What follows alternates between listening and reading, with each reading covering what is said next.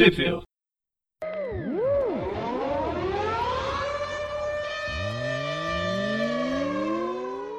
Bem-vindos a mais um Trip View. Eu sou o Preston. Eu sou o João.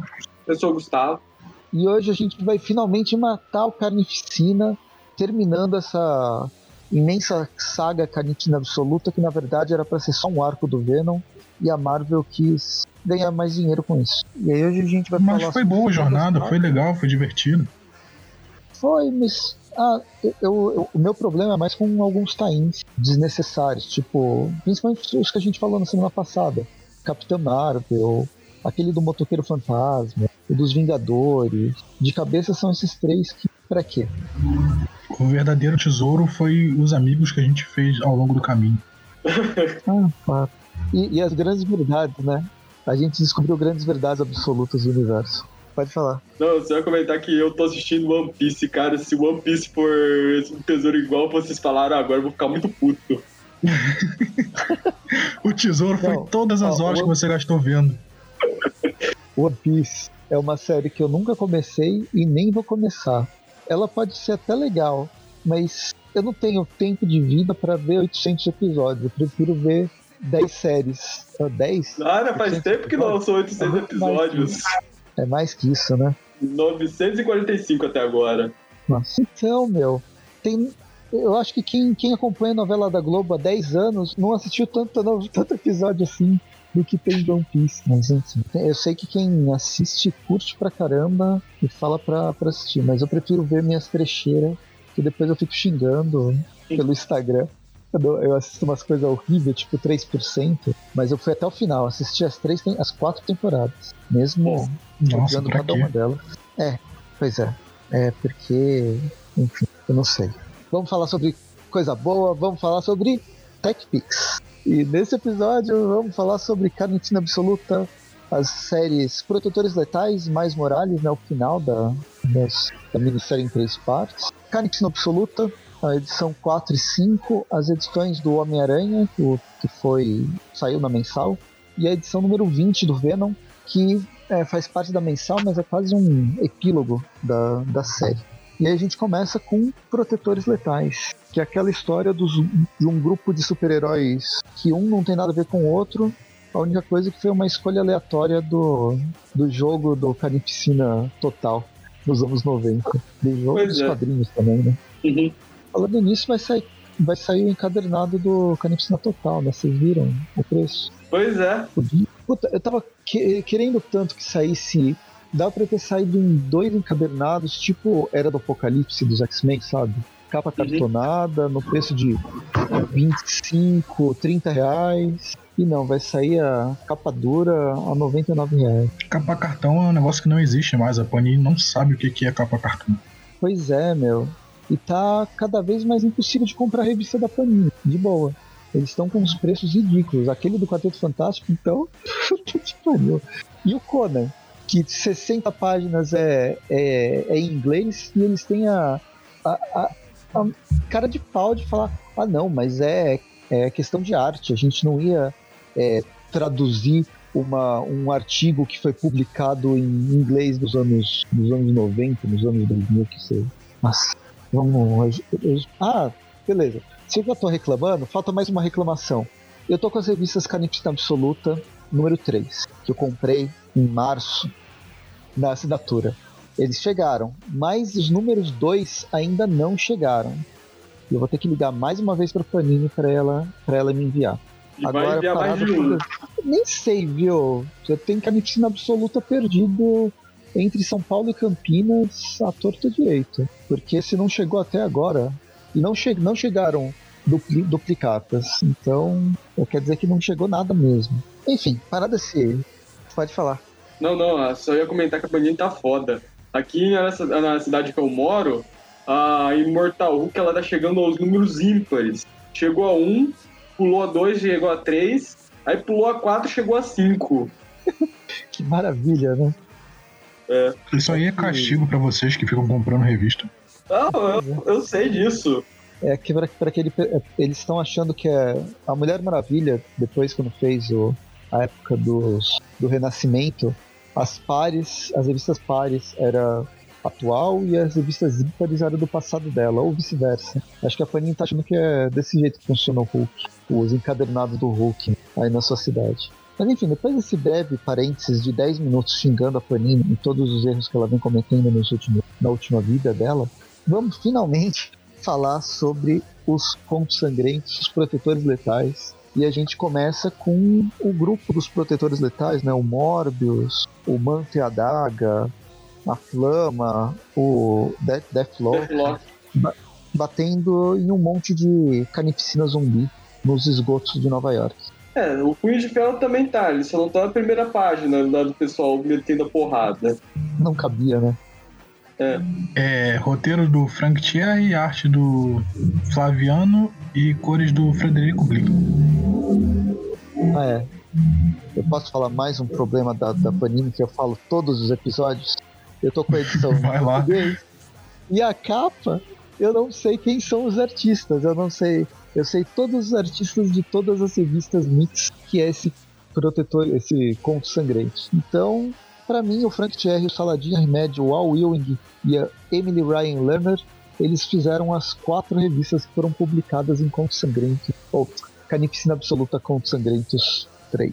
Pronto. Fazendo a minha mais nova reclamação, vamos, vamos logo para essa revista e vamos acabar com ela. E é, ela é uma revista rápida, ela é divertida. Eu achei ela. Eu me diverti lendo, mas é basicamente porradaria de um lado pro outro. Personagens lutando contra esses carnificinas zumbis que vieram do Instituto Ravencroft, tentando salvar a Misty Knight, que tá presa pelo. pelo. pelo lobisomem lá, pelo JJ e a. a Duende Demoníaca. É, porque o, o grosso dessa E história que tinha que acontecer já aconteceu, que era a Misty Knight ela presa, ela tentando escapar e chamando ajuda. E agora a gente só vai ver pancadaria e o grupo que ela chamou tentando resgatar ela. e a aparição dessa da doente demoníaca, né? A criação dessa doente demoníaca. Eu acho que são os maiores, os elementos principais. Aí as primeiras páginas é todo mundo metendo porrada enquanto conversa. Aí o Punho de Ferro acaba com tudo dando um soco no chão, derruba todo mundo, inclusive os aliados. Eles levantam, correm. Aí pula pra Misty Knight aqui, sendo atacada pelo Homem-Lobo, que tá na coleira da doente demoníaca. O Homem-Lobo é tentado a, a matar Misty Knight de uma vez, até que ele, ele tá resistindo da forma que ele consegue resistir, quando até que em um determinado momento ele consegue atacar a doente demoníaca, e aí, bem, pelo menos ele não matou a Misty Knight, né? E chegam os protetores le- letais para resolver a situação. Uma adaga mete uma adaga direto na cara da doente demoníaca. Aí volta a porradaria. Ah, tem uma, um duelo de fogo demoníaco entre a Flama e a Duende Demoníaca que termina mal pra Flama. Só que a Duende Demoníaca ela acaba sendo fuzilada pelo Deathlock. O que acaba não adiantando muito, infelizmente. É, como ela é um demônio, ela já tá morta, ela volta do. Ela volta dos mortos, aí pega a Miss Knight, vai, vai jogar uma bomba na cara dela. Mas aí o John Jameson meio que recobra consciência, tem uma, uma fúria de loucura e parte pra cima da doente demoníaca. E aí a bomba explode e tal, aí a gente vê que o, o John tá tru- trucidando a doente demoníaca e isso dá espaço para o grupo de heróis poder fugir dali. É, enquanto um monte de daqueles doppelganger, contrapartes do Carnificina começam a atacar o pessoal, aí começa a porradaria de novo, todo mundo se matando, tudo, e só que na confusão eles conseguem fugir. E nisso temos o Homem-Lobo tendo um último conflito lá interno, lá para se controlar, e no final ele consegue voltar à forma humana dele, normal. É, graças a Misty Knight, né? Essa relação que ele tem com a Misty Knight, que acho que vai ser desenvolvido talvez depois, mas pode ser que role alguma coisa mais amorosa, além de uma amizade forte entre os dois. Eu queria dizer que esse, esse negócio voador lá, o planador da doente demoníaca, eu achei bem legal. Esse, esse É um demônio. que- é, é um, é um demônio, mas são, ele só tem ossos e fogo. Eu achei um design bem, bem interessante. Se não me engano, tinha isso no primeiro Duende Demoníaco, era só um planador pegando fogo mesmo. Eu não lembro muito bem. Eu lembro que o Halloween, naquele arco lá da Guerra dos Seios, que ele enfrenta o Venom, ele tava usando um planador também parecido com esse de osso. Mas mesmo esse. Ele parece ser meio translúcido esse como se fosse o esqueleto, só o esqueleto mesmo, e o fogo que dá solidez. É. Bem, enfim, termina uh, o epílogo dessa, dessa, dessa edição é com o Homem-Lobo numa localização confidencial em Nova York, passando por um. Um processo para o simbionte. É, e um tipo de recuperação. E os, os guerreiros aqui, como é que chama? Os protetores letais formando. firmando um novo grupo. Uhum. E decidindo que vão enfrentar o Carnificina. Esse é aquele tipo, tipo final, né? Continua na última edição. Uhum. Agora vamos para Miles Morales, Carnificina Absoluta Miles Morales, parte 3, né? A última. Quem fez essa, essa edição? Eu sei que foi o Saladin Ahmed, porque ele é o autor da, da série É o Saladin Ahmed e a arte é do Federico Vincentini. Eu acho que entendi como é que é a, a como funciona aqui a, os créditos da Panini. Eles colocam em ordem, assim, eles colocam nome, os nomes do roteirista do artistas na ordem que tá as edições dentro da revista. No caso, os segundos nomes são dos artistas dessa do Miles, porque é a segunda edição da revista.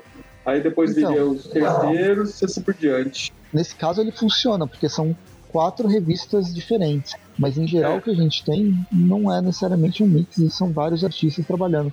O, o roteirista ele não, não chega a mudar tanto em revistas, em, ti, em títulos seriados. Mas os artistas, de, depende da edição, você tem 10 artistas fazendo 5 edições. E você não é, sabe se quem... for mais de um artista numa edição, essa ordem aqui já não adianta de mais nada, porque aí você já não sabe mais quem é quem. É, não, essa página única é uma péssima, é uma péssima escolha de editorial. Ele é bonita. Esteticamente é legal, mas, mas o design também prevê funcionalidade e não só a estética.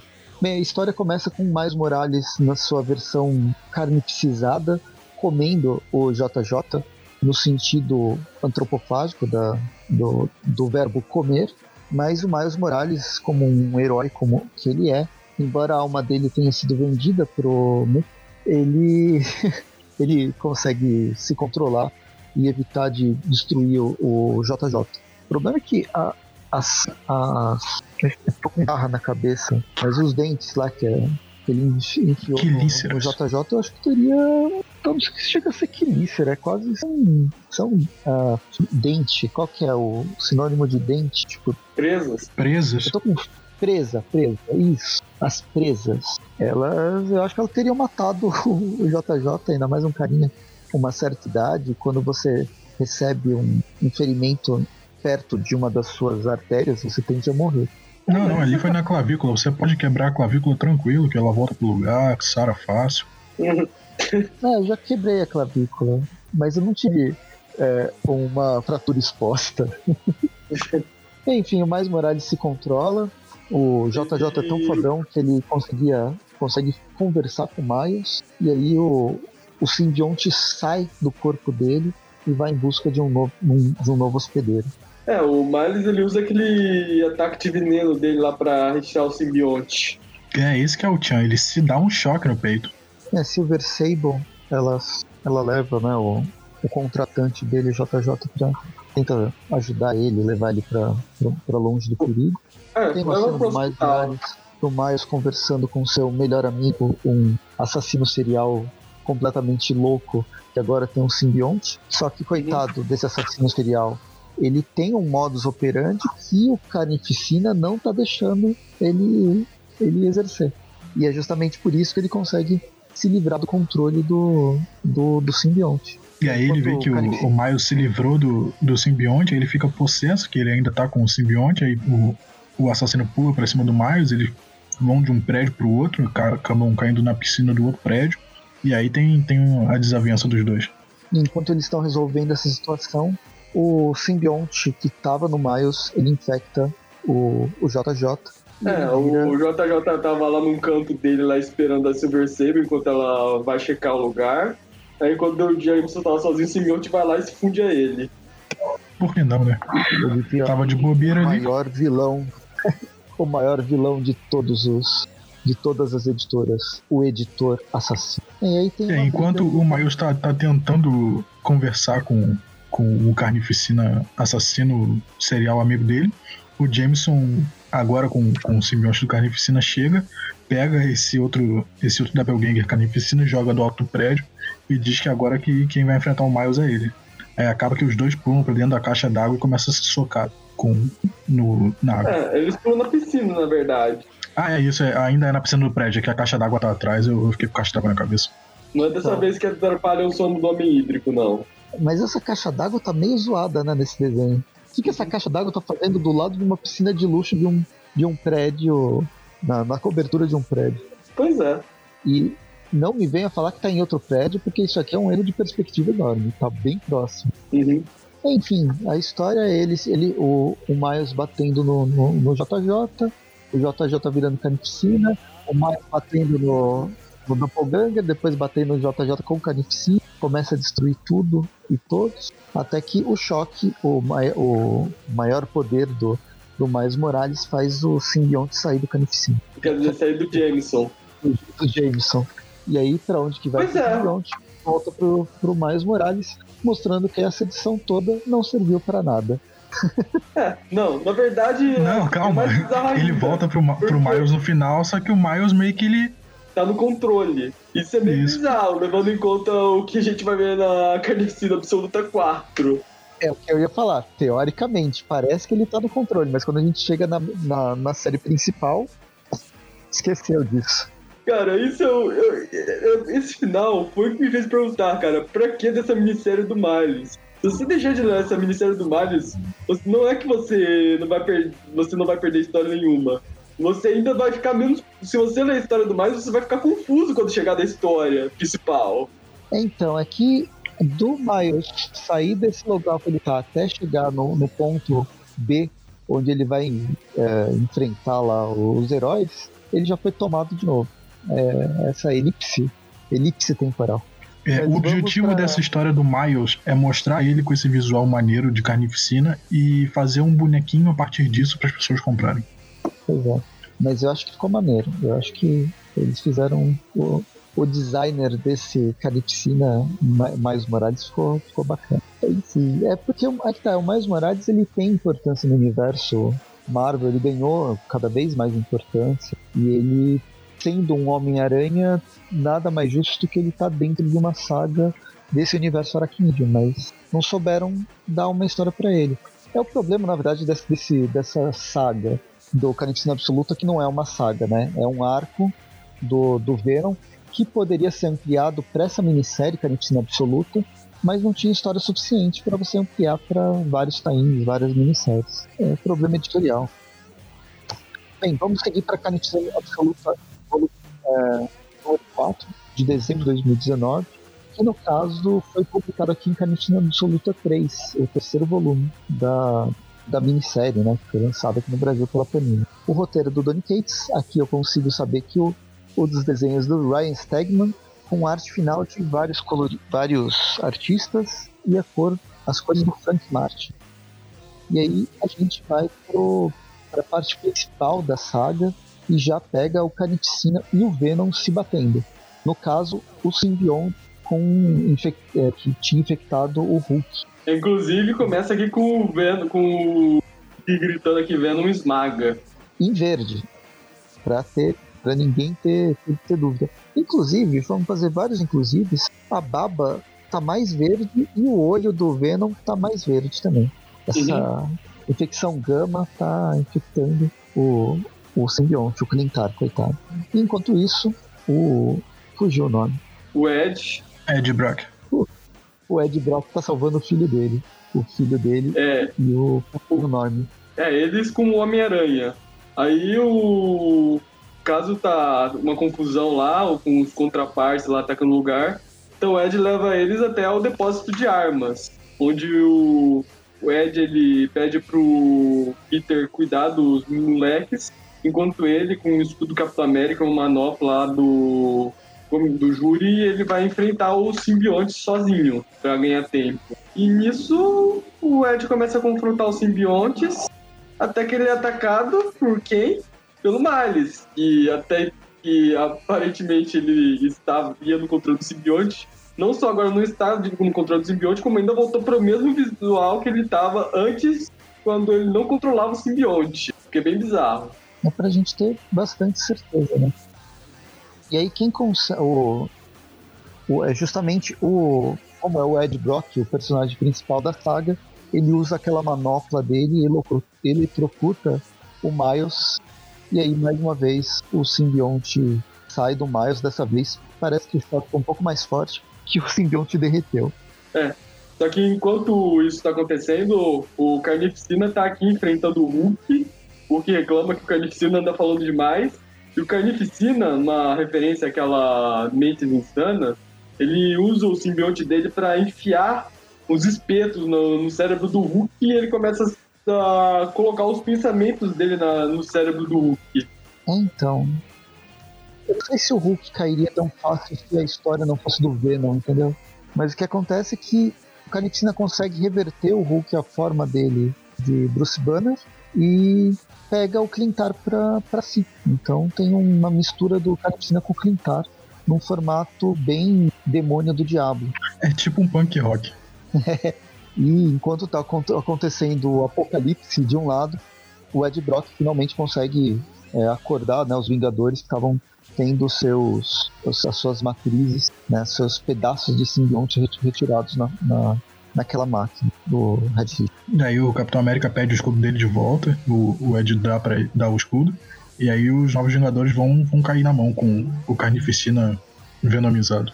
E é isso, aí, aí volta para ser porrada para tudo quanto é lado, até que o Ed Brock ele, ele resolve pegar também ele fazer o ataque de igual para igual e pegar todos os simbiontes que foram retirados, estavam naquela máquina do Kid, Kid Richards do universo 1610, que teoricamente era pro Reed ter destruído esses simbiontes, mas na verdade a gente sabe que ele estava guardando simbiontes para uma pesquisa futura, né?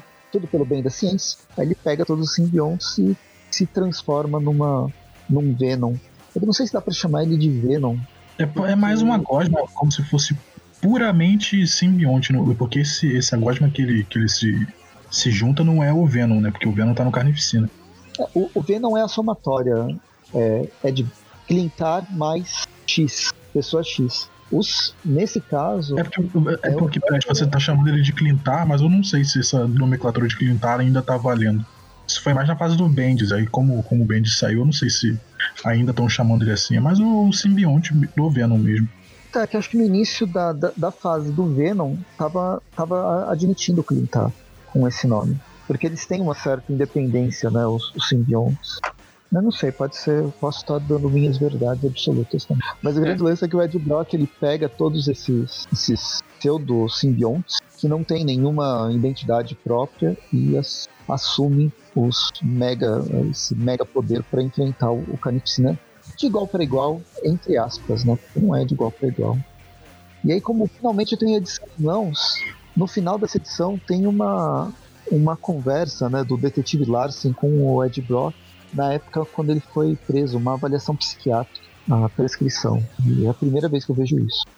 Depois de seis meses, eu finalmente tenho a revista do Carnificina Absoluto. Vocês querem falar alguma coisa?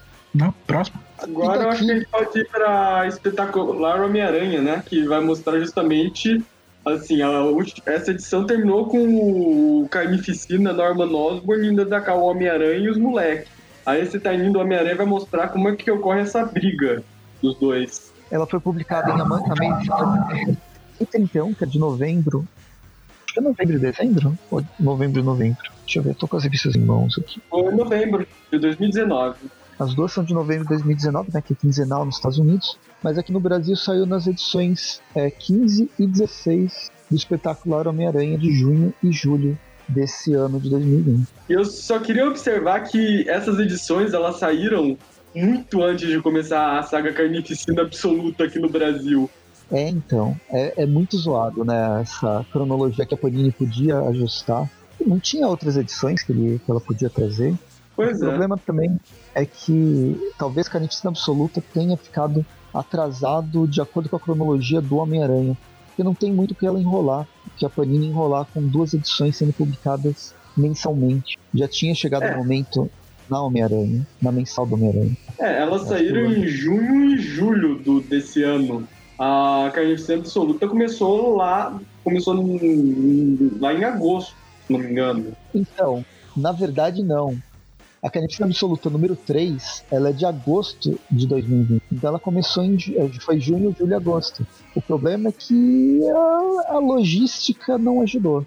O planejamento editorial acho que foi tava, tava, tava correto, mas a logística não foi muito, muito contente. Lembrando que a gente está gravando isso em outubro, e eu acabei de falar que eu acabei de receber as edições número 3, que era para ter sido lançado em agosto. E eu ainda não recebi as edições número 2, que foram lançadas em julho. Então, logística é uma coisa que a gente não pode confiar com a. Mas enfim, a história começa com no Instituto Ravencroft, né? Duas semanas atrás, o, o mistério. na verdade, eu acho que o, quem tem é, o, memória o, o, É aquela coisa que a gente viu na Amazing Spider-Man 24, lá daquele do Mistério de Verdade fingindo ser o Ludwig Reinhardt, entrevistando o falso mistério e o falso mistério sendo morto, no lugar do mistério verdadeiro pelo condenado. Aí vemos que o condenado ele ouve alguma coisa, ele começa a andar pelos corredores do Ravencroft e lá ele encontra uma pessoa que ele realmente odeia de verdade, mas que acaba se encontrando agora num estado patético, que é o Norman Osborn. Tá preso lá. Achando que é o Cletus Cassidy. Pois é. Ah, só, só antes da gente seguir muito, eu não sei se a gente falou. É, roteiro do Nick Spencer, arte do Ryan Otley e cores do Cliff Rathburn. Não, cores do Nathan Fair, Fairbrain. Bem, aí o, o Nick Spencer ele adora, ele já fez essa primeira página que foi meio aleatória, né? Como o povo disse, foi a edição número 24. Vamos lembrar da edição, da edição número 24 aqui na edição número 30, porque a revista tem que ter 20 páginas, eu não sei o que colocar. E aí, depois de três aí, páginas mostrando ele com o Norman, vamos lembrar o que é o simbionte do Homem-Aranha lá nas Guerras Secretas. E depois vamos lembrar o que aconteceu com o simbionte nos últimos, nas últimas três décadas. Basicamente, como o simbionte se reproduziu e, e a coisa tá feia na carnificina absoluta. Essa, era uma, essa página, basicamente, para que, quem não tinha começado a ler Carnificina Absoluta, ela é um grande spoiler. É, pois é. Ainda bem que as revistas atrasaram para mim. Bem, e aí.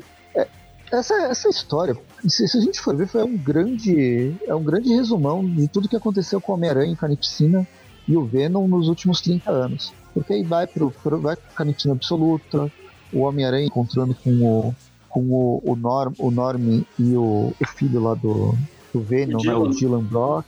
Aí tem aquela lembrança de que o, o, o, Norman ele já foi o Carnificina, então ele tem o simbionte.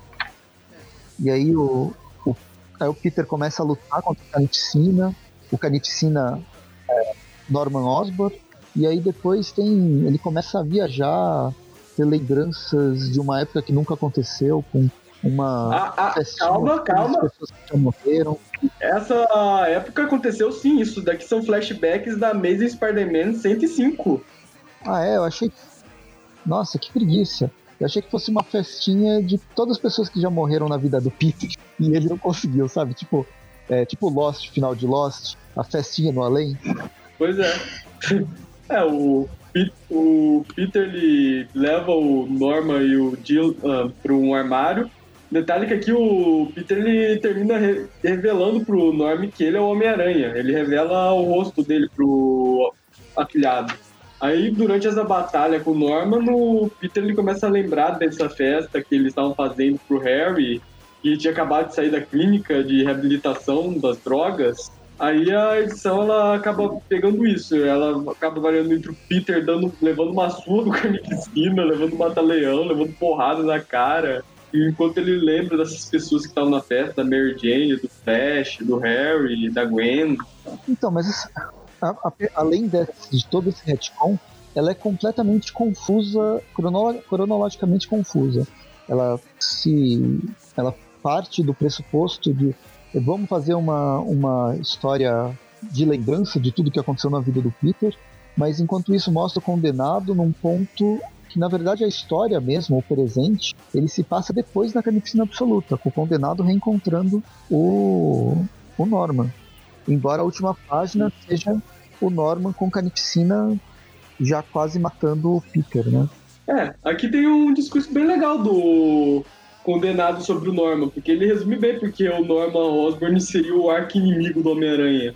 Porque o Norman ele é basicamente o cara que matou a inocência das histórias do, do Aranha, nas histórias e quadrinhos em geral, porque foi o final da Era de Bronze, a morte da Gwen Stacy. O Norman ele é uma constante lembrança de que a vida não é só diversão, uma hora tudo vai acabar, uma hora alguém vai morrer, uma hora vai haver muita dor e sofrimento. Aí o condenado ele termina dizendo que embora o Norman ele nunca vá matar o Homem-Aranha, ele pelo menos ele teve essa vitória sobre o Homem-Aranha. No fim das contas, como termina aqui a edição falando, você já ganhou, ganhou faz tempo. Então, mas agora eu te pergunto. Eu sou um norte-americano que compro mensalmente ou quinzenalmente minha revista do Homem-Aranha. Valia a pena comprar uma edição inteira para ter uma, essas duas páginas de monólogo do condenado, que realmente são legais. São uma, é, uma, é uma conclusão interessante, uma, uma um discurso muito legal, muito bem feito. Mas vale a pena comprar uma edição inteira só por causa disso? Pois é, é por isso que tem a porradaria também. Poxa, é, transforma a revista em mensal. Não, não precisa ser quinzenal para não contar nada, entendeu? É revoltante. Bem, termina essa edição, a gente vai para a próxima e continua no mesmo, no mesmo estilo. Agora eu acho que não preciso nem dizer qual edição o, o Nick Spencer ele pegou esses flashbacks é uma edição razoavelmente conhecida do Homem-Aranha, Homem-Aranha 121. Não acontece nada de muito relevante nessa edição, né? Tirando a morte da Gwen Stacy. E é aquela cena lá do Harry Osborn tendo uma overdose com a Mary Jane e a Gwen com o médico dele, enquanto o Norman tá puto e tá culpando o Peter e todo mundo por, pelo que tá acontecendo com o filho dele. E nisso a gente volta pro presente. Então, qual Não, eu, ó, eu vou falar, eu vou quebrar o gelo aqui. Essa narrativa é super confusa, porque ela tá em três tempos diferentes, então você tem que entender o que que tá acontecendo, o que que é lembrança, o que que é passado. É, é, é isso, é ponto. Não tem o que falar. Essa revista tá completamente zoada. O foda é que eu curti demais essa revista. É, beleza, vamos ver as notas depois. Aí voltamos o presente pro Peter desbaiado aqui na frente do Norman. O Norman prestes a matar o Peter. Esse é o passado. Esse é o passado. É o pretérito do passado. A gente tem o passado mais que perfeito, que é a, as, as, as, histórias clássicas. Uhum. Aí volta pro flashback dessa edição 121, com o Peter, a, Gwen e, o, Mary sendo expulsos da, pelo Norman da casa deles. Aí voltamos pro pretérito perfeito, com o condenado questionando por que o Norman Osborn odeia tanto o Aranha, porque, convenhamos, ele não tem uma razão lógica para odiar tanto Peter assim. E no final, o condenado decide dar um presente pro Norman, por assim dizer. Ele coloca uma daquelas lacraias dele no cérebro do Norman, e se o Norman, nesse estado que ele se encontra, achando que a classe quer ele chegar perto de matar o Homem-Aranha, ele não vai conseguir. Seria uma forma, assim, do Norman ser poupado de, dessa vitória, que na verdade seria do Cletus e não dele. Aí voltamos pro presente, o Norman Osborn tendo uma puta dor de cabeça por causa desse verme rastejando no cérebro dele. Não, peraí, isso fez... ano passado? Pois é, isso ano passado, durante a Amazing Spider-Man 120, a Amazing Spider-Man 24, aquela com o mistério. Para mim, isso estava acontecendo depois da fase carnificina absoluta. Eu não entendi nada dessa história. Não, ela está acontecendo. É, não, o presente é a luta do Peter com o Norma, o passado é, é, o, o, condenado com o Norma e o passado do passado é a festinha na casa do Peter. É Beleza. o presente, o pretérito e o pretérito mais que perfeito. Eu não comento mais nada sobre essa edição. Continue. Mas bem, o Norma ele desiste de matar o Peter e decide matar a molecada. Aí voltamos pro pretérito mais que perfeito lá do Harry depois da overdose tentando conversar com o pai e meio que desmaiando. Agora começa a confusão de verdade. Porque agora vamos para umas páginas que é basicamente o Peter meio que se. O Norman no presente, o Norman atacando os moleques e o Peter se levantando. Temos algumas lembranças do Norman indo até o apartamento do Peter matar a Gwen, pegar a Gwen. o Peter lembrando que ele trouxe o simbionte pra Terra, então de certa forma é tudo culpa dele. Aí, se isso fosse um anime shonen, essa seria a hora que começaria a tocar a música de abertura da série, porque o Peter ele se levanta do nada, ele começa a relembrar todas as pessoas, ele começa a ter aqueles flashbacks lá de todo mundo lá que perdeu, que ainda não perdeu, da Mary Jane, da Gwen, do Flash, do Harry, e começa a descer o cacete no Norman. Até que ele arranca o simbionte da cara dele e dá um soco bem dado na cara que desmaia o Norman. E termina a edição com o Peter uma cara de fúria, cheia de sangue, na frente do Norman desmaiado. Aí voltamos pro pretérito perfeito lá da, do encontro do condenado com o Norman. E temos algumas dicas sobre a identidade do condenado. O condenado ele tá falando, ele decide se despedir do, do Norman.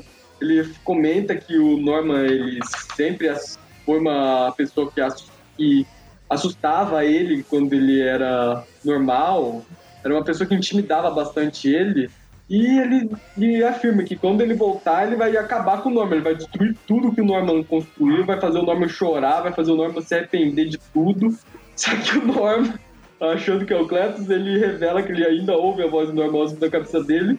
E o Norman Osborn dá uma, faz uma última provocação com o condenado, falando que ele não se importa com o que ele construiu, porque o condenado ele seria o legado do próprio Norman. E, no fim, o Norman acaba falando que ele está muito orgulhoso do condenado. Olha, qualquer leitor que lê isso vai pensar, cara, o condenado, será que ele é o Harry? Mas eu acho que a Marvel não seria assim tão óbvia. Afinal, o condenado é o legado do Norman Osborn. Quem mais ele consideraria o legado dele? Não sei, vamos descobrir em breve. Eu, eu só descobri porque eu fui pegando um monte de spoiler aleatório de comentários de pessoas é, pelo, pelo tempo. Mas isso ainda não foi revelado exatamente no, nos Estados Unidos, né? Tá, tá pra ser revelado agora. Aqui no Brasil não foi revelado. Não, nos Estados Unidos foi revelado ou ainda não, não, não tá com todas as letras? É, se você pegar a Marvel Wiki aqui e for pra essa edição, ele vai falar assim, ó. Identidade supostamente revelada. Ou seja, ainda não está certo se é quem falaram que é. Mas eu garanto que vai ser uma grande surpresa ou não. É, não, eu já sei quem é. Agora eu te pergunto, é, é horrível, não, não, é, é, completamente desanimador, ainda mais depois da, da forma que foi, você foi comentando essa edição, foi me confirmando essa, essa besteira que eles estão fazendo. Mas as lembranças do passado, do passado passado mesmo, lá da festinha do Peter, elas são de quem? Elas são do Peter ou elas são do Norman? Ou elas não são de ninguém? É um delírio aleatório. Elas são do dos dois, porque tem hora que foca no Peter, tem hora que foca no Norman. Do Ryan Stegman, não, do Nick Spencer. Cara, eu não quero dar spoiler, mas pelo que o pessoal fala, aquele flashbacks que a gente tava tendo era do próprio condenado no passado. Aquela lá da festa, aparentemente o condenado seria uma pessoa que estava lá. Nossa, então pode ser, aí, pode ser que não seja o que eu tava pensando. Desencana, vamos pra próxima. vamos acabar com a é... absoluta aqui. É, deixa isso pro futuro. Uh, vamos para a última Carnificina Absoluta, número 5, foi lançada em janeiro de 2020 e tá no terceiro volume, né, de, da Carnificina Absoluta aqui do Brasil. O que é legal. Essa daqui, no fim, essa veio bastante rápido, né? Eu só queria comentar que essa daqui tem uma novidade, já que algumas das páginas são de arte do Mark Bagley. Inclusive vai assumir a Venom durante um arco. Ah, legal. Eu gosto do Bagley, bastante. Bem, o roteiro é do, do Donny Cates mesmo, né? Então, é ele, é o principal capitão dessa história. E a gente começa para falar em passado, em anos atrás, né, na penitenciária da Ilha Riker, quando o Ed Brock ele conhece pela primeira vez o Cletus Casey, quando eles ficam presos na mesma, na mesma cela. Logo depois que o Ed é preso, perde o simbionte. É, isso aqui eu lembro. Do... esperança que um deles mate o outro, os dois se matem. Isso aqui eu lembro do, do desenho animado, na verdade. E é mais para estabelecer que um não gosta do outro. Basicamente isso. É, o, o vê o Ed como alguém que ele vai matar no, no futuro. Só que ele acaba ficando um pouco interessado no Ed porque ele era o Venom. Aí, como o Cletus disse, ele acha que os dois vão ter um grande futuro, pela, um belo futuro pela frente. Mal sabia ele. Pois é. Ou sabia, né? Nossa. Enquanto isso, o Venom e o Carnificina estão se matando no presente. Pois é. E é uma grande Então- história de porradaria, onde né, tem, tem bastante diálogo. é, que na verdade o, o Donny Cates está pontuando toda essa ideia desse Deus, Deus dos simbiontes, o que, que ele está fazendo, qual que é o papel do Carnificina. O Carnificina no fim é me- mero peão nessa história, né? Por mais poderoso que ele seja. Pois é. Aí tá aqui as lutas, o Venom enfrentando o Carnificina, os heróis que estavam com o simbionte e retiraram, enfrentando o exército do Carnificina, o Miles e o Zipper enfrentando os simbiontes. Tem aquela cena que a gente viu na Amazing Spider-Man 30, lá do Peter levando uma, um mata-leão do Norman Osborn aqui. E até que chega todos os heróis das outro, dos outros tains que não tinham aparecido até o momento. Toda a galera secundária que teve pelo menos uma edição nessa saga. de dentro do manto e eles vão ter a participação especial de meia página, porque depois eles são irrelevantes da história. Aham. Pois é. Aí temos a cena aqui saber do quando que a Grito, a Grito e o Deadpool foram pegos pelo manto, né? Como eles ficaram sabendo. Ah, eles, foram pegando a turma, foram buscando o pessoal. Eles buscaram também a Capitã Marvel aqui.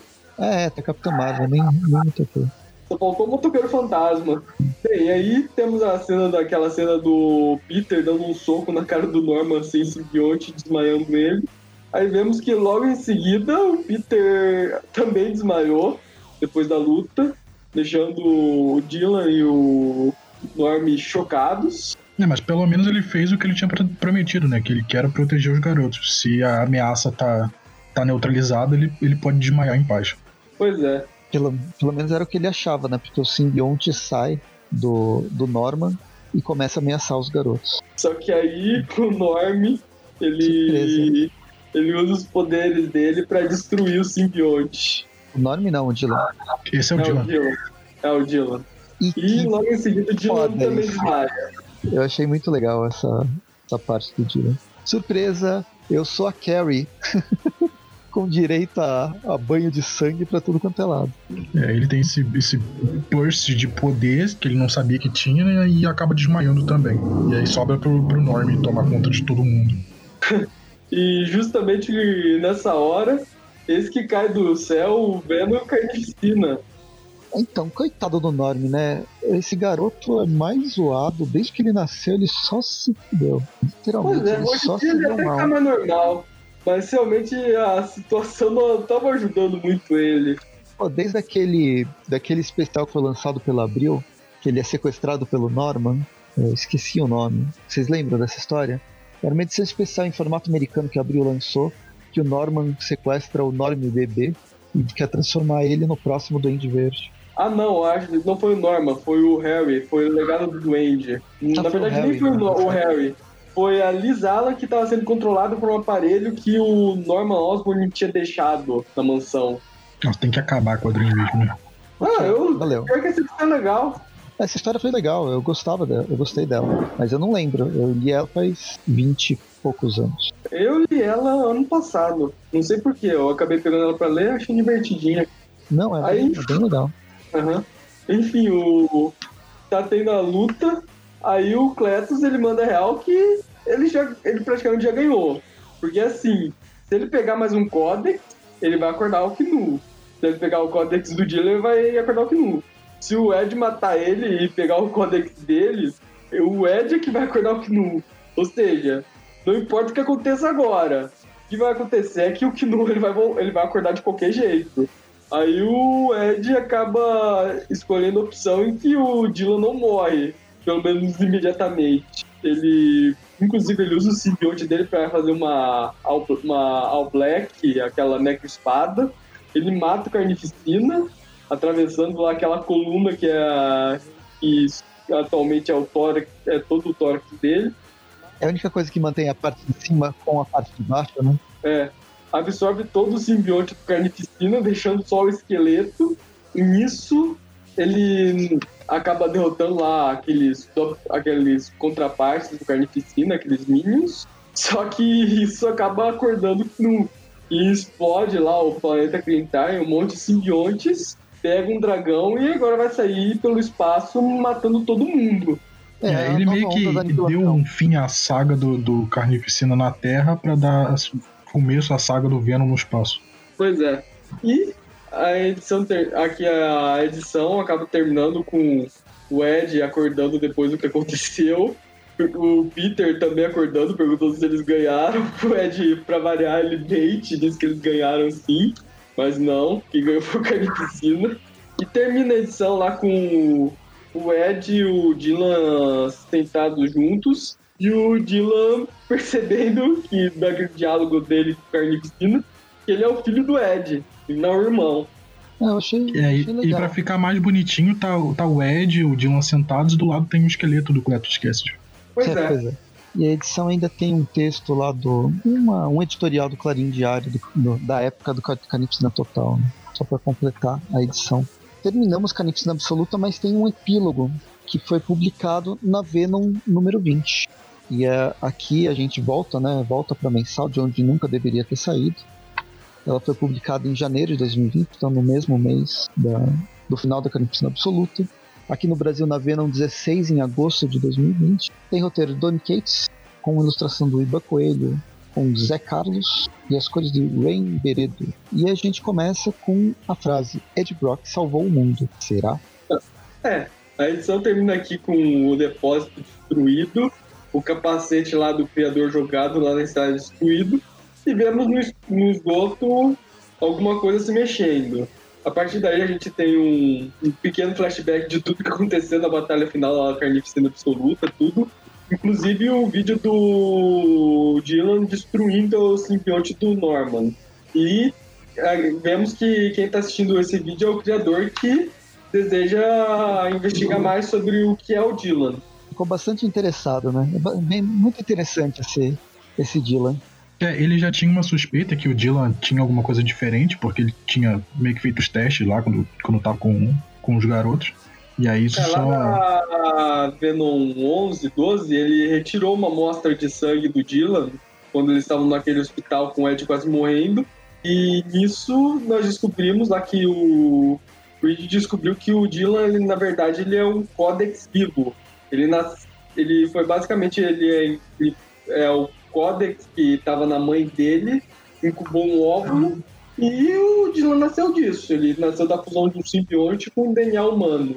É, isso aí só confirma o que. aquilo que a gente tinha meio que deduzido, né? Que, que o garoto era filho do Venom, não do, do Ed, por assim dizer. É, o, o que complica mais é o que o criador fala agora. Ele comenta que normalmente quando aparece um simbionte é porque alguma coisa ruim vai acontecer. O Carnificina ele apareceu perto do da saga da Manopla do Infinito que o Thanos fez sumir metade do universo. O filho dele, o Toxina, deu as caras durante Vingadores a Queda. A eu não lembro o nome, qual é mesmo aquela simbionte roxa, qual é o nome dela? Escárnio. Ah, é Scarjo. Ela apareceu durante. Do, um pouco antes da chamada Guerra do Caos, que foi uma mega saga pequena da Marvel envolvendo. Que foi ignorada aqui pela Panini. Pois é. E depois tivemos a outra filha da, do, do Carnificina, que não lembro o nome em português, na edição também não comenta, que ela apareceu um pouco antes da Guerra Civil 2. É ruim, né? Ah, é, e também tivemos o Infiltrado, que deu as caras justamente pouco antes do despertar do. primeiro despertar do Knu, daquele simbionte dragão que começou a série do Venom. Então, os, o Reed Richards ele conclui que os simbiontes, eles. O enxame, ele sempre faz os simbiontes se reproduzir quando alguma coisa ruim vai acontecer. E agora o. Bridges ele questiona o que será que vai acontecer que fez o, simbio a, o enxame dos simbiontes criar o Dylan Block. O que é de ruim vai acontecer agora? Então, mas tem um certo problema nessa, nessa lógica dele. Porque o Dylan, ele já foi Tem um criado monte de problema nessa lógica dele. uns 12 anos, né? Que é a idade do garoto. É, E, bem, não sei, essa, esse cérebro dele, ele tem que fazer uma revisada, porque tá meio zoado. Mas agora, me, me lembra, vocês lembram o que aconteceu com a Scarne, com o Ruína e com o Infiltrado durante a saga? sim, o infiltrado ele tá aparecendo durante essa saga carnificina absoluta. Ele tava lá na briga É, final. o infiltrado virou o gato lá, ele tá lutando como gato. A Escárnio, ela morreu, ela, o, o Carnificina pegou o códex dela. E essa outra eu não sei. Ah, a ruína, o simbionte dela foi absorvido lá pelo Toxina durante a batalha final da minissérie do Jerry Conway. Então, é isso aí. E o- ambos os simbiontes acabaram morrendo depois lá pra derrotar o Cthulhu, não, o Krypton, e prender o Carnificina. Beleza, valeu pelo resumo.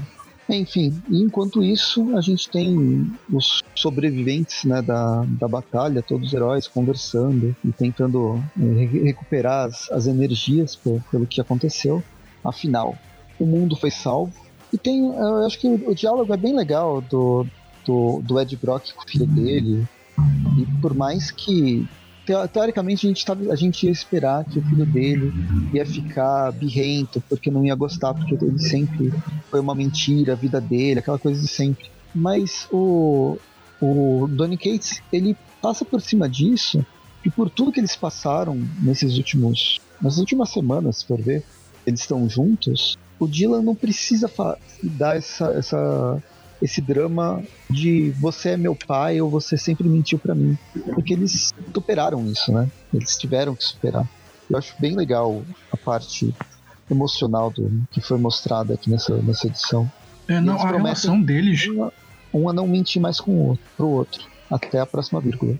Ou a vírgula anterior. É, não, essa relação deles que, que o Dylan, mesmo não sabendo que o Ed Brock era pai dele, ele achava que era irmão. Então, eles sempre, sempre, sempre tiveram essa relação muito próxima, assim, muito, muito amorosa. Então, acho que pro Dylan o impacto maior é: poxa, se você é meu pai, por que, que você me deixou com aquele outro babaca lá? Você podia ter, ter me pegado antes. Eu gosto de você, sabe? Então, essa revelação dele ser filho do Ed Brock é só uma questão de mudar esse afeto que ele tinha pelo cara achar que, era, que ele era irmão e agora achar que ele é pai. Acho que muito legal isso. Muito profundo. E eu acho que foi natural. é, o diálogo. o eu gostei do diálogo, sabe?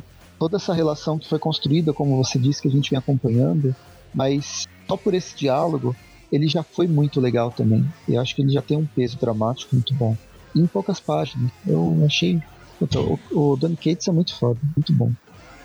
Enfim, o Dylan guarda um segredo agora do pai dele, né? Esse superpoder que ele tem de explodir simbiontes. E termina a história com eles indo pro horizonte, com aqueles bando, bando de polícia e tal, bem final de filme, final de temporada. Mas É, mas todo epílogo tem um epílogo.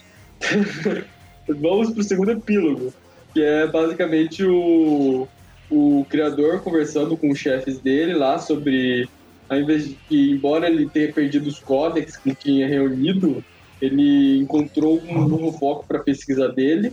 E os chefes perguntam lá por por que ele estava ele ele está investigando simbiontes, qual é o foco da pesquisa dele. Aí o criador explica ele estava fazendo experimentos lá para criar uma fenda dimensional de volta para o universo original dele, ele estava falhando. Só que na última tentativa que ele fez, ele conseguiu trazer algo, embora danificado, de- do universo dele para o nosso, que é o simbionte do universo Ultimate. Inclusive, a referência aí, ele tá naquele mesmo pote e o Peter descobre ele na primeira vez que ele aparece lá na Ultimate Spider-Man. Homem-Aranha Millennium. É.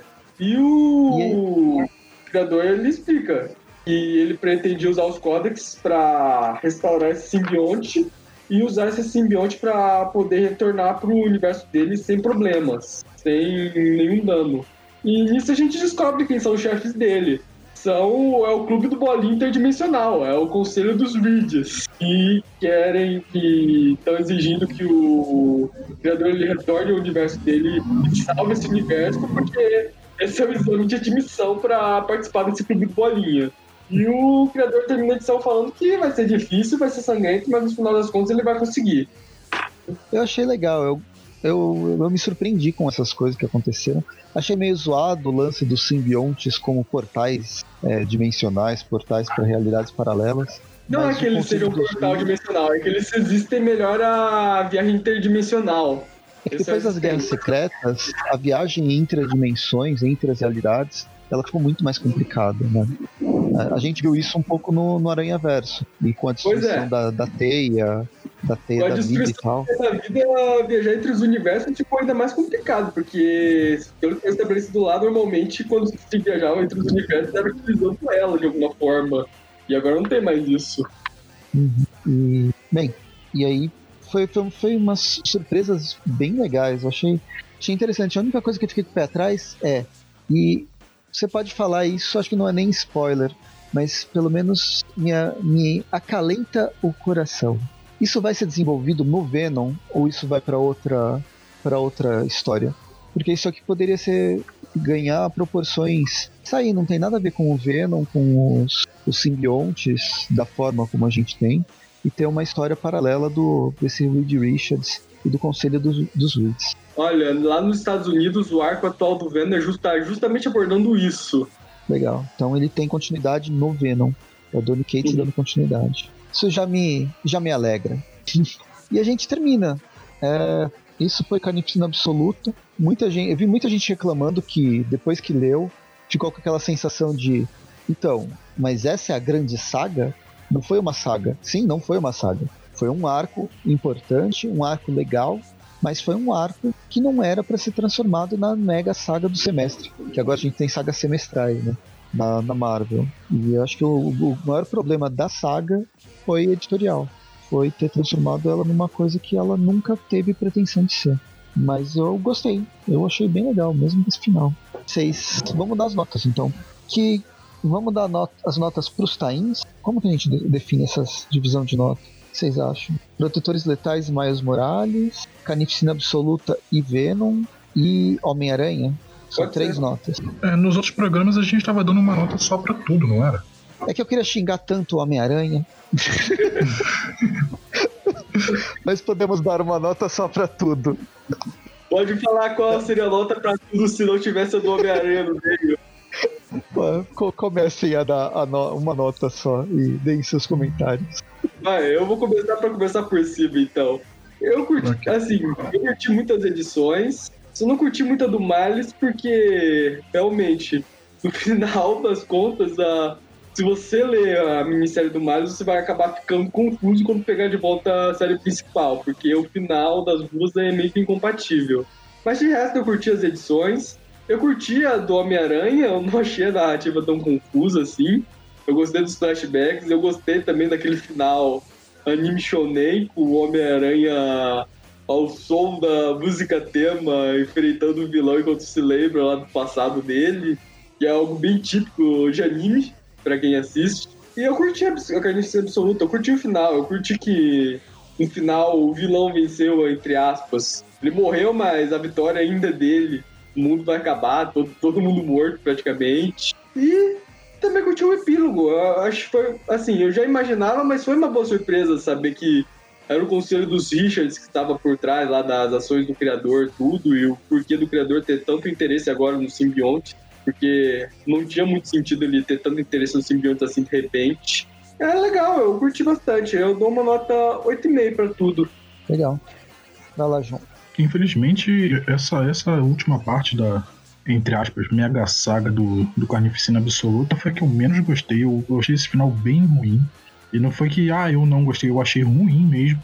Eu achei que, que a derrota, entre aspas, derrota, porque no final ele venceu, né? O grande plano dele deu certo, mas a derrota do Carnificina, especificamente, eu achei muito ruim, muito apressada. Eu achei que a saga tava, tava andando para um lado onde o Dylan ia derrotar o Carnificina, porque a gente já, já tinha esse, esse negócio do Dylan não ser quem eles quem achavam que ele era, dele de, de simbiontes tentarem se, se juntar com ele e não conseguirem, os simbiontes terem medo dele. Eu achei que o Dylan ia ser quem, quem ia derrotar o Carnificina. E no final foi só o Ed Brock com, com uma espada, sabe? E eu, eu realmente não gostei disso, achei bem ruim. E todos esses, esses finais de, das sagas que a gente comentou hoje, o final da, da, da, da, da, da minissérie, perdão, da minissérie do Miles, do, dos Protetores Letais, esses, esses, finais foram todos ruins. Ah, eu, eu, eu, realmente não gostei de nada. Sem falar da, da parte do, do Homem-Aranha. A revista, para mim, não fez sentido narrativo, não fez sentido na própria revista, é difícil de entender. Até a arte, a arte se copia duas vezes na, na própria revista. Uma, os quadros de, de recordatório da revista 30 se repetem no, no, na revista 31. Eu acho só uma preguiça gigante. Eu não gostei mesmo. eu vou dar uma nota. Cara, eu não quero baixar tanto a média, mas eu também não quero dar uma nota mais alta do que eu acho que devo. Eu vou dar Siga o 6. seu coração. Siga o seu coração. É, Até que não foi tão ruim. Eu poderia baixar mais, mas eu acho que a média vai ficar muito ruim. Tá, fica 6, mas eu, eu realmente não gostei mesmo. Não gostei nada. Parece que toda, toda coisa que eu tava gostando da saga, lá do começo dela, dela ser gostosinha de ler, gostosinha de acompanhar, até com os tains ruins, os tains mais ou menos, tava, tava dando pra aturar. Mas esse final eu só achei ruim. Dá um 5 pelo menos. Pode, pode baixar a nota. É, tá, 5. Vou baixar pra 5. Beleza. Ó, o meu lance, o meu problema foi, foi grande, na verdade. A saga em si é, é redundante o que eu tô falando, porque eu falei várias vezes. A saga não é uma saga, a saga é um arco expandido do Venom. É, muita gente ficou esperando que fosse terror, porque o. o por que, que eu sempre esqueço o nome do autor do Venom? Donny O Donny Cates. Ele tem uma pegada. Uma, ele tem uma inspiração no horror, mas não é horror que ele está trabalhando. Ele está trabalhando uma história de ação. Ele nos apresenta uma história de ação. E Carnificina Ab- Absoluta é uma história de ação com elementos gore, por assim dizer. E eu acho que funcionou. Eu gostei das, do- de todo esse arco. Tanto o final no Venom, como as, as histórias da Carnificina, Ca- Carnificina Absoluta. Eu acho que o Dylan. Eu acho não, provavelmente ele vai ser utilizado mais pra frente. Ele não foi utilizado para matar o, o Carnificina, porque ele vai ter um papel semelhante para enfrentar o, o provavelmente. Mas, enfim, pra saga é, Carnificina Absoluta, eu acho que eu dou, eu dou um, um, um 9 muito, muito bonito. Um, um 9 pelas ideias mirabolantes do, do, Richard, do Reed Richards. Porém, a gente tem que dar outras notas nessa, nessa coisa. Eu queria dividir, porque eu achava mais fácil, para mim era mais fácil dividir, mas ah, do 9 ele vai começar a baixar. Primeiro para Protetores Letais e Miles Morales. As duas histórias, elas têm uma arte ok, não chama tanta atenção, mas não, não, não, me, não me atrapalha, mas elas são inúteis. Ah, Protetores Letais ainda é um pouco mais divertida que Miles Morales, mas elas poderiam ter sido feitas em duas edições, em uma edição, talvez nenhuma edição, no caso do Miles Morales. Mas enfim, por esse essa falta de necessidade, né, essa, esse desperdício de, de papel para essas, essas revistas, eu não consigo dar mais que seis ideias desperdiçadas. E aí a gente termina com Homem-Aranha, né? A história, a revista mensal do Homem-Aranha, que eu até comprei porque, poxa, tô, tô, lendo, tô comprando quase tudo do, dessa Carnificina Absoluta, tem umas coisas legais. Dentro da mensal saiu aquela Homem-Aranha Simbionte, que tem umas histórias bem bacanas que a gente falou, acho que nos primeiros episódios. Vamos lá, né? Vamos comprar. E aí eu li as histórias do Nick Spencer. Nossa, eu sei que tem gente que tá gostando, o povo tá gostando, mas puta que pariu, como eu detesto o Nick Spencer, ah, essa fase do Nick Spencer. Eu não gostei da primeira Cara, se edição. você acha que tá ruim agora, espera pra ver o que vem depois. Eu, não não tô gostando muito, não. Nossa, eu não fui gostando das edições subsequentes. Essa, essa parte 1 e 2 do Carnificina Absoluta é um, é um liquidificador, não é nem um. O cara colocou um monte de ideia que ele teve, ideia que nem foi dele, provavelmente a ideia, a ideia dele foi: nossa, eu posso fazer duas edições só com recordatório de histórias que não foram criadas por mim. Coloco tudo isso no liquidificador e vou cuspindo e vai saindo alguma coisa. Gerador aleatório de história. Essa foi a minha sensação lendo. E para mim foi super confuso. Eu comecei lendo achando que eu tava. que ela pertencia a, a uma memória do, do Norman depois do Carnificina Absoluta, mas na verdade se passa antes de Carnificina Absoluta e se passa também durante, que é depois e é muito antes. E na verdade não é nenhuma delas, é memória de um, que é memória de outro, que não é memória de ninguém. Uou, pra mim não funcionou. A arte, a arte é. A arte fica no ok. O, o roteiro me, me irritou muito mais para conseguir ver alguma coisa boa na arte. Então, eu fico com. Vou dar uma nota 3, três esquizofrenias perdidas para essa, pra essa história. E com essa nota 3, 6 e 9, eu tenho que pegar uma calculadora para saber qual que é a média. Média Na verdade, 6. não é, Média 6, é. Como eu sou burro, a, essa parte de humanas tá me, tá me pegando pesado. E eu fecho. Fico a média de 5.5, porque deu. Eu dei 5, o Gustavo deu 8,5, você deu 3, média de 5.5. Não, não, média 6. Eu, eu fiz uma. Eu dei 9 pra saga, 6 pras, pros tains e 3 pro Homem-Aranha. Aí a média foi 6. Ah, você fez uma média da sua média, ah tá. Eu fiz uma média da minha média, pra ficar mais confuso ainda. E aí, Beleza. com a média do programa, acho que dá uma média 6,5, 7, talvez. Acho que é 6,5. 11, 19,5. Dá 6,5, isso. Nossa, 6,5 em cima. Que legal. É difícil dar uma nota assim, quebrada e ainda ser redonda. Que coisas bizarras. E no fim a gente tá com um fechamento de Carnificina Absoluta com 6,5. Não lembro que notas a gente deu nos programas anteriores, até porque foi ao longo de quatro longos meses, mas acredito que a nota foi decaindo para cada edição. Não sei a última, né? Porque a última foi um desperdício de papel enorme, com vários tains desnecessários. Mas enfim, esse foi o programa Carnificina Absoluta. Uh, a gente vai continuar com o Venom, a próxima. O próximo arco do Venom é Ilha do Venom, que provavelmente a gente vai falar ano que vem só, mas ela já vai começar a ser publicada aqui no Brasil nesse mês, acho que de, outubro, acho que no mês de outubro já começa. E enquanto isso, vamos falar sobre as outras revistas do, do Incrível Universo Aracnídeo, que são várias. Toda sexta-feira a gente tem Tweep View, menos a última sexta-feira do mês com o Tweepcast. Todas as quartas tem o Tweep Classic, são histórias mais antigas do personagem, seja é, dos anos 90 atualmente que a gente tá, mas também com histórias específicas de vilões do Homem-Aranha em outros, em outros títulos. E fora isso, tem as redes sociais, Facebook, Twitter, Instagram, é, YouTube. O YouTube, o YouTube tá meio parado, mas de vez em quando ele aparece. E o Padrim. E eu acho que com toda essa enrolação que eu sempre faço no final, porque eu nunca tenho roteiro e tento buscar da minha memória, eu acho que eu terminei falando de tudo que a gente tem que falar pro final do. A gente se vê no próximo programa. Até mais. Falou. Tchau, gente. Nos vemos na Mega Saga Rede Preto, que vai sair depois ano que vem, com uma nova Mega Saga do Venom, que ainda terá ainda muito mais timings pra gente revisar. Nossa, então é seis meses a gente fazendo, né? ah, então falou, tchau. Tchau, gente. Boa noite.